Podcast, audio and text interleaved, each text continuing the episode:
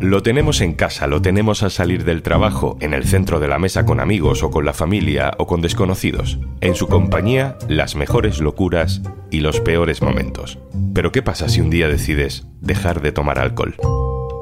Soy Juan Luis Sánchez. Hoy en un tema al día, renunciar al alcohol también da dolor de cabeza.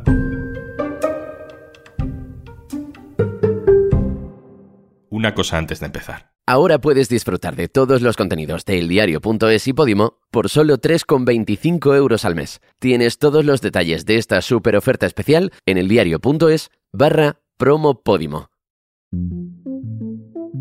¿Sabes? El, viernes al mediodía nos tirábamos a la calle y como la mayoría de los mortales, al bar ahí de cervecitas toda la tarde. Luego lo unías con las copitas y empezaba el viernes así. Sí, podría decir que era más cervecero que de tema cubatas, pero sí es verdad que al final en toda comida o en toda reunión se podía extender a una siete, ocho cervezas y después que se alargase a tomar alguna copa. O sea, lo que a mí me gustaba realmente era mi copa larga, terminar de comer y tomarme mi una copa, no, bueno, copa de whisky, pero una detrás de otra. O por la noche, sí, si salía, salir por la noche implicaba beber. A mí eso sí me gustaba, disfrutaba y me gustaba, la verdad. Mi relación con el alcohol era lo que llamamos, entre comillas, a día de hoy una relación normal. Beber de una forma social, en la que al final quedas con tus amigos, vas de fiesta. Y luego, pues eh, el sábado igual también, sales al mediodía, comer con los amigos, un vinito, las cervezas, luego el gin tonic. O sea, lo típico, lo normal, y alguna vez, pues, pues más de la cuenta, ¿no? Alguna borrachera memorable me he cogido. Hola, me llamo Carola, tengo 47 años y desde los 35 no bebo alcohol. Hola, buenas, me llamo Pepe, tengo 30 años y tomé la decisión de no beber alcohol hace aproximadamente 3 o 4 años. Hola, me llamo Cande, tengo 48 años y hace 3 años que no bebo.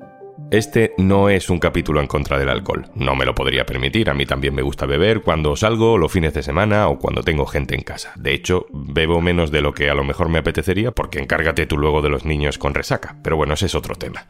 Este capítulo tampoco es sobre alcoholismo o sobre alcohólicos, en el sentido profundo del problema, no queremos banalizar sobre eso, pero este capítulo sí es para escuchar a personas que teniendo una relación social con el alcohol como la mayoría de la gente en un país que bebe mucho alcohol, un día decidieron dejar de beber. Ya hemos escuchado a Pepe, a Carola y a Cande. Bebían en momentos de ocio, en reuniones, en celebraciones. Hoy queremos hablar de eso, de cómo beber alcohol está tan instalado en nuestra cultura que no beber te convierte en un bicho raro. No tomar alcohol también da dolor de cabeza por la presión social. Hace ese tiempo aproximadamente de tres o cuatro años eh, tuve una pequeña operación muy leve, pero como me gusta curiosear un poco, estuve investigando sobre el tema de cómo se recuperaba mejor el cuerpo, cómo podría estar mejor y, nada, lo primero que estuve viendo es que eh, lo básico era una buena alimentación y sobre todo no beber alcohol. Entonces estuve experimentándolo en mí mismo y la verdad es que me empezó a sentar muy bien. Y a partir de ahí, pues empecé a tomar la decisión de, no beber alcohol. Mi razón de dejar de beber fue un cambio en mis hábitos de, de vida, sobre todo con la alimentación. Y al cambiar la alimentación y llevar unos hábitos pues diferentes, el alcohol no formaba parte de ese día a día. Y por otro lado, poco a poco el ir bebiendo me iba dando dolores de cabeza. Dolor de cabeza que yo nunca he tenido grandes resacas ni he sido una persona de resacas, pero el dolor de cabeza era cada vez más mm, significativo, más grande y yo veía que, eso a mí no me gustaba, que yo al día siguiente y a los dos días, incluso tres, mm, con dolor de cabeza, a mí eso no me estaba aportando nada como persona en mi vida y yo no quería, esa situación no la quería. A veces es por una casualidad, como en el caso de Pepe, por una operación o por una cuestión médica que hace que tengas que dejar de beber durante un tiempo y eso te permite ver el mundo desde otro lado y desde ahí decides que no vas a volver. Otras veces los motivos son de pura lógica. Pues mira, dejé de beber porque llegó un momento en el que me sentí simplemente harta de eso, ¿sabes? Empecé a, pensar que, que estaba harta de levantarme por las mañanas como con ese dolor de cabeza, esa especie de resaca, habiéndome gastado un montón de dinero en algo que luego no servía para nada, ¿sabes? Y con sensaciones de, no sé, de, no estar cuidándome, ¿sabes? De que eso no era bueno para mí. Y entonces un día dije, mira, se acabó, ya no, no voy a beber más. Empecé como poco a poco, como voy a dejar de beber copas, voy a intentar beber más agua entre las bebidas alcohólicas y tal, pero me acuerdo que fue en una boda que dije, mira, que no bebo más, que no me voy a beber ni una copa, ni nada. Y ya ahí empecé. El caso es que, por lo que sea, una vez que se toma la decisión, llega el momento de ponerla en práctica. Y ahí es cuando compruebas lo que pasa cuando te sales del carril por el que todo el mundo parece circular, dando positivo, pero feliz. Pero ¿cómo, ¿cómo vas a beber agua? No se puede comer con agua. Eso es imposible. Anda ya, venga, pero pídete una cervecita y, que te, y una cerveza qué es. Cosas así que, que poco a poco al principio, bueno, pues tú dices, bueno, vale, pues ya está. Mm, pídeme algo, venga, pues una cerveza y, y ya está.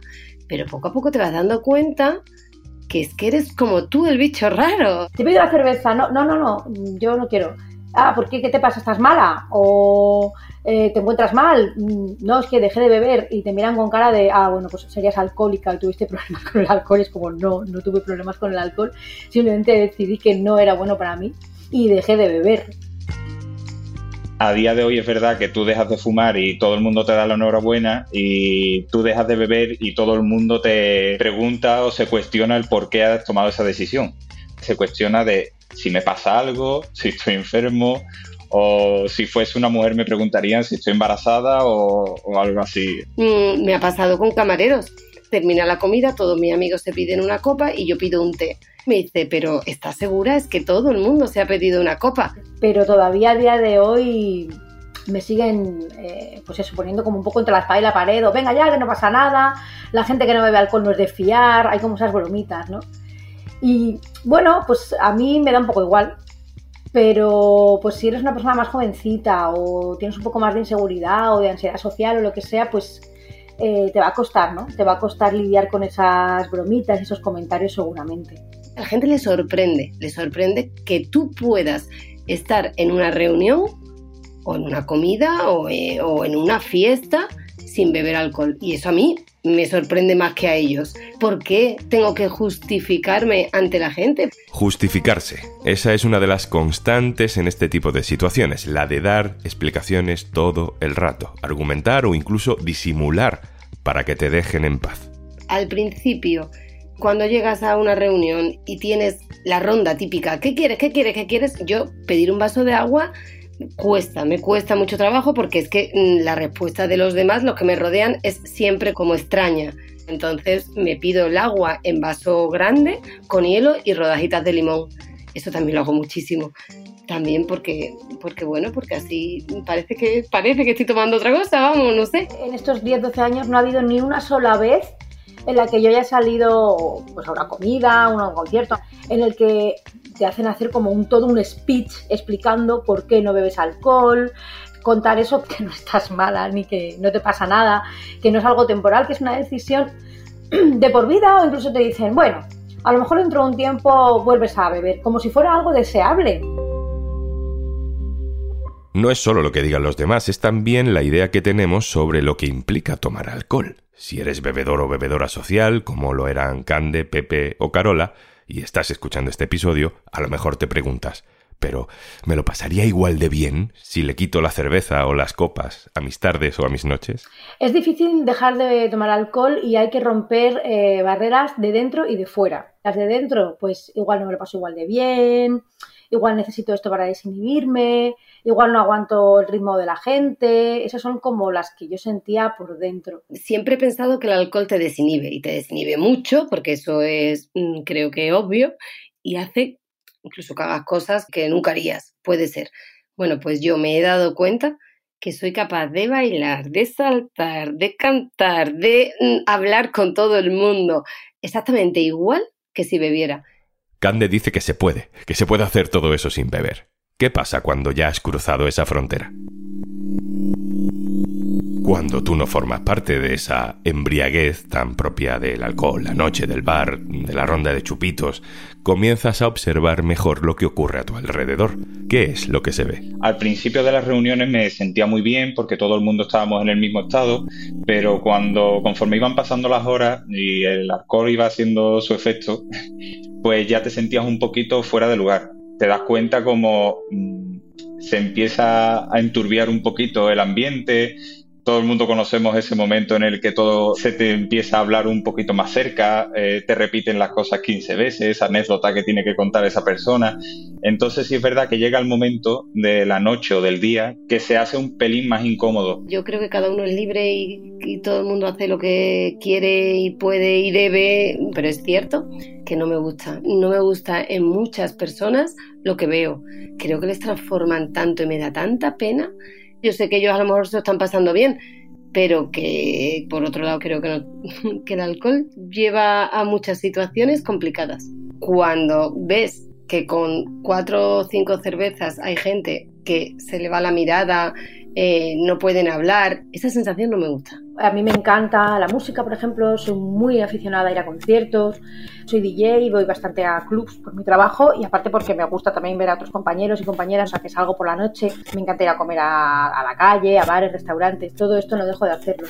Pero sí que es verdad que hay un momento de la noche en el que digo, me voy, porque está todo el mundo a tu alrededor borracho ha habido veces en las que me he sentido un poco, te digo ya cuando ya la noche está avanzada, de decir, estoy rodeada de borrachos y borrachas, no tengo con quién tener una conversación medio coherente y yo ya aquí no pinto nada y me voy.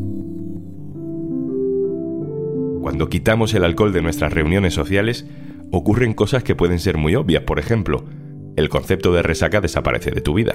Para mí ha cambiado la rutina totalmente. Al final sales, no bebes, ves otro momento en el que tienes que acabar esa reunión, la acabas mucho antes, ya que no alargas la noche tanto, por lo menos en mi caso, y, o sea, tú al final te despiertas bien, como te has recogido temprano, puedes madrugar, entonces mm, es verdad que tus hábitos cambian y empiezas a, hacer deporte, cuando estás despiertas por la mañana temprano y haces ese deporte, tienes relación con otras personas que siguen la misma forma de vida que tú, entonces es verdad que el hábito cambia por completo. O sea, tus relaciones personales cambian y desde mi punto de vista mucho mejor, porque aprovechas la vida y la ves de otra, de otra forma. Y luego es que una maravilla cómo estás ese día y cómo estás al día siguiente.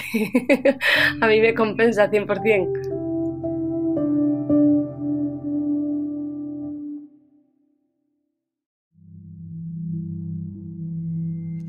Es que es nuestra forma de ser, es nuestra cultura, es el clima, es el carácter, son las frases hechas que nos decimos siempre.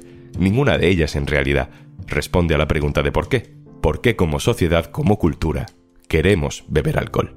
Creo que es una relación que no nos cuestionamos. Creo que hay como una especie de mandato social o una especie de ritual de iniciación que con 12, 13, 14 años pues hay que beber, ¿no? Porque es lo que mola y es lo guay y el ocio está como muy fundamentado en el alcohol. Entonces empiezas a beber y creas ese hábito, ¿no?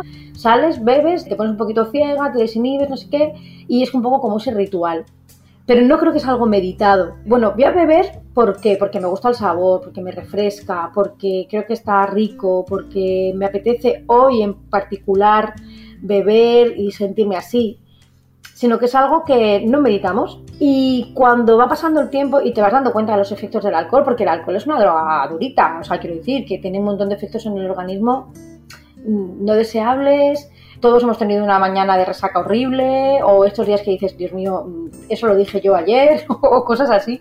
Ahí puedes empezar a decir, espera, espera, espera, voy a pensar si realmente hoy quiero beber, me apetece, o lo estoy haciendo un poco porque me estoy dejando llevar por lo que he hecho siempre y por lo que hace todo el mundo, ¿no? Yo veo lógico que tú te quieras alimentar bien, pero que tú tengas ese momento en el que es tu cumpleaños y te quieres tomar una porción de tarta o que llega el fin de semana y te quieres comer una hamburguesa.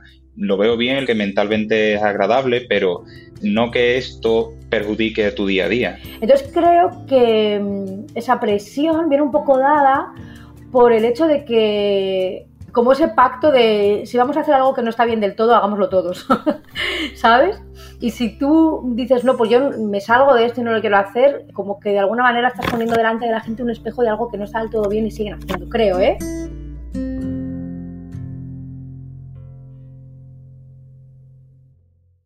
Y antes de marcharnos, Todos conocemos personas que nos cuentan historias y a los que podríamos estar escuchando todo el día entero. Y si no, amigo o amiga, eres tú. En Podimo tenemos True Crime para todos los gustos. Mimicidios con Mimi XXL. Caso criminal con todos los detalles de los crímenes más impactantes o criminalmente con Paz Velasco. Y recuerda, tenemos una nueva oferta especial.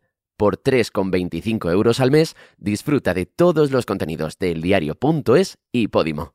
Solo si entras en eldiario.es barra promopodimo.